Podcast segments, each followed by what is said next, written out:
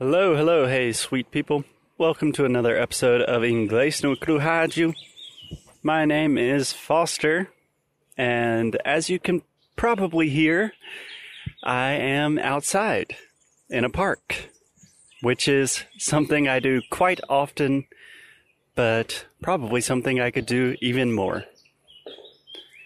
So you will probably hear a little bit of construction, a lot of birds. That's just part of the territory. It comes with the territory, as we say in English.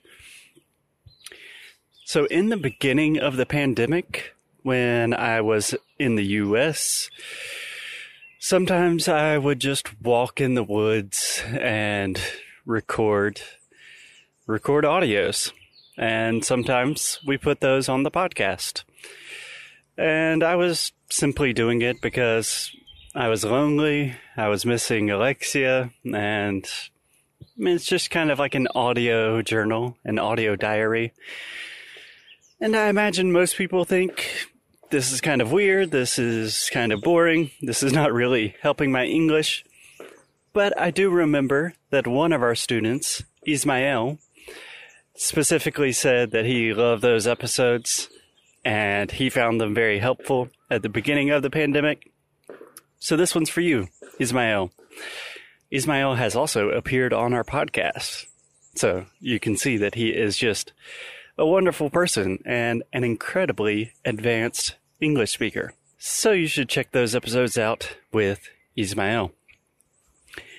Anyways, a little while ago on the podcast, we were talking about mental health and there's one kind of concept, there's one framework that I did not talk about, but that I've been thinking a lot about recently. So I just kind of wanted to to talk about it here because maybe it will be helpful for some of you listening. So the idea is the difference between long-term thinking and short-term thinking or long term planning uh, or thinking like in the immediate present. And the simplest version of this idea is most humans, we are terrible at long term planning. We just do not have a good capacity to really imagine what the future will look like and how we will feel in the future.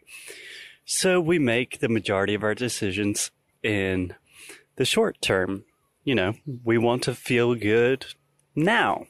We want to have things now or tomorrow or next month. And I really cannot tell you how incredibly powerful this idea, this differentiation between thinking in the short term and thinking in the long term.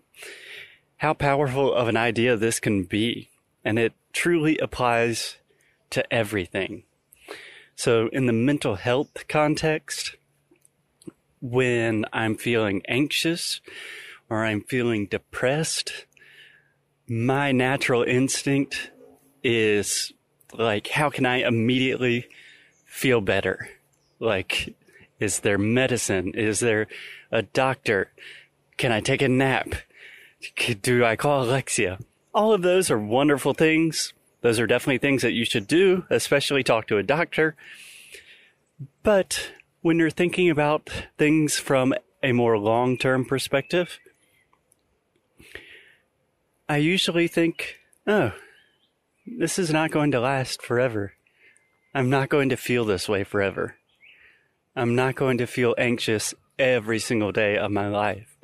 I'm not going to feel depressed every single day of my life.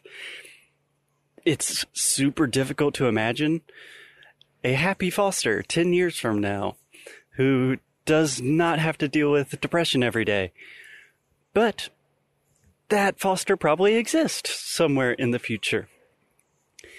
So it just completely changes the perspective. Instead of dealing with the problem now, you're seeing it from the future, and it just makes things a lot lighter, a lot easier for me, at least sometimes. And the reason I've been thinking about this concept for a lot of reasons, but Alexia and I recently watched a series on Netflix by Vox. I believe it was called Money Explained.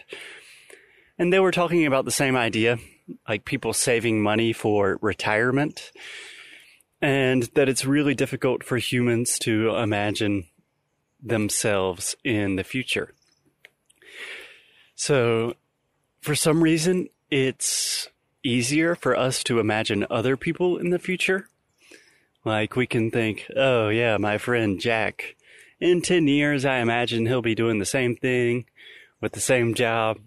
But when we think about ourselves, when we think about, hmm, how are we really going to feel? What are our relationships going to look like? What kind of impact are we going to make in society? How much money will we have? It's really difficult to think about that. But that sort of future self reflection, that's like an impossibly difficult skill. And I don't have any answers, um, or even suggestions or recommendations really about how to improve that muscle.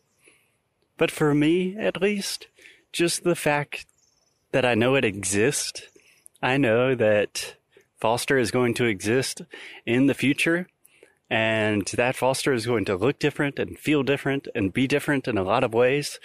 And I should probably think about him and love him just like the way I try to love myself nowadays. Just thinking about that simple thing, that can be a real game changer. I think that's it. I imagine this did not make any sense at all. So maybe we will not put this on the podcast. But if it does make sense, we'll put it on the show. As always, we love you guys. Keep up the good fight and lose well.